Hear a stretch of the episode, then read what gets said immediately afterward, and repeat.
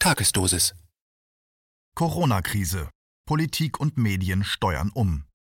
Ein Kommentar von Ernst Wolf. Zwei Monate lang haben Politiker und Mainstream-Medien alles getan, um die Menschen davon zu überzeugen, dass es sich bei dem Virus SARS-CoV-2 um eine gesundheitliche Bedrohung von historischem Ausmaß handelt. Dabei haben sie sich auf Wissenschaftler gestützt, die die Öffentlichkeit mit apokalyptischen Zukunftsszenarien in Angst und Schrecken versetzt haben.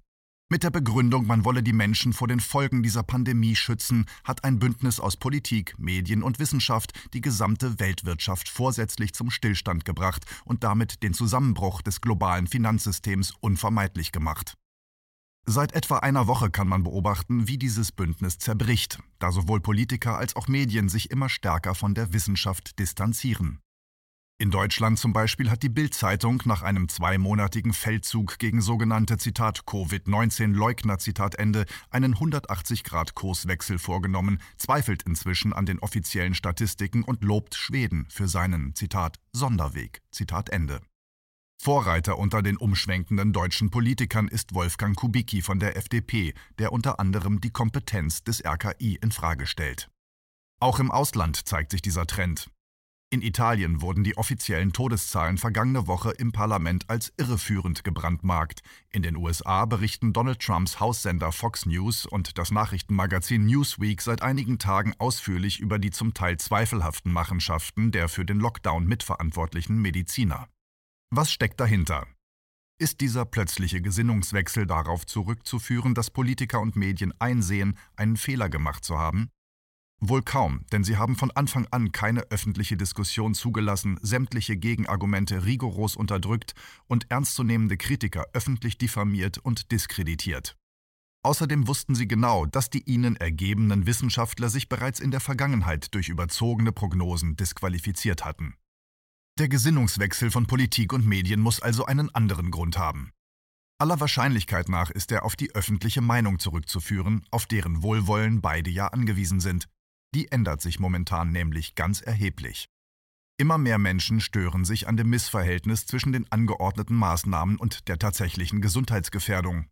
Weder sind die Todeszahlen annähernd so hoch wie vorausgesagt, noch herrscht in den Hospitälern der angekündigte Notstand. Trotzdem wird an Maßnahmen festgehalten, deren verheerende wirtschaftliche Auswirkungen wie die Zunahme der Massenarbeitslosigkeit und die sich anbahnende Welle von Firmenpleiten immer bedrohlicher erscheinen. Angesichts dieser Entwicklung ist damit zu rechnen, dass die Stimmung in der Bevölkerung in den kommenden Tagen und Wochen vollends kippt. Das wiederum dürfte zu einem erheblichen Vertrauensverlust in Politik und Medien führen, der seinerseits soziale Unruhen auslösen könnte. Was liegt in dieser Situation für Politik und Medien näher, als folgendermaßen zu argumentieren? Wir haben alles für die Sicherheit der Bevölkerung getan, uns dabei aber leider aus übertriebener Fürsorge auf die falschen Wissenschaftler gestützt.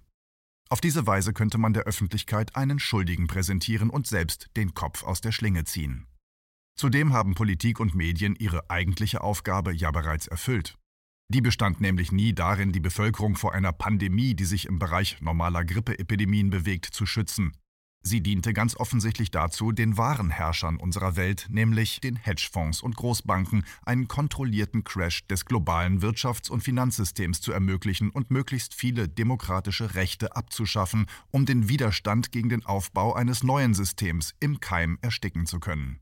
Das nämlich wird mit Sicherheit stark faschistische Züge tragen unter anderem durch die Zerstörung des Mittelstandes, die Überwachung der Bürger mittels biometrischer Erfassung, die Abschaffung des Bargeldes, den Impfzwang und die Einführung einer digitalen Identität. Die weltweite Finanzelite kann sich unterdessen die Hände reiben, denn sie hat den Lockdown gut für die eigenen Interessen nutzen können.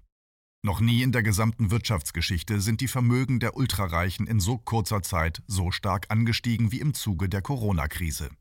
Allein die winzige Gruppe von Milliardären in den USA hat im April 2020 mehr als eine Viertelbillion Dollar einstreichen können. Amazon-Besitzer Jeff Bezos ist in weniger als zwei Monaten um 25 Milliarden Dollar reicher geworden. Die Tatsache, dass Politiker und Medien jetzt von den zur Durchsetzung des Lockdowns angeheuerten Wissenschaftlern abrücken, zeigt im Grunde nichts anderes, als dass diese ihre Schuldigkeit getan haben. Ihr Job diente ganz offensichtlich dem Zweck, ihr hohes Ansehen in der Bevölkerung auszuspielen und der zugunsten der Finanzelite inszenierten größten Täuschungs- und Ablenkungskampagne in der gesamten Geschichte der Menschheit einen pseudowissenschaftlichen Anstrich zu verleihen.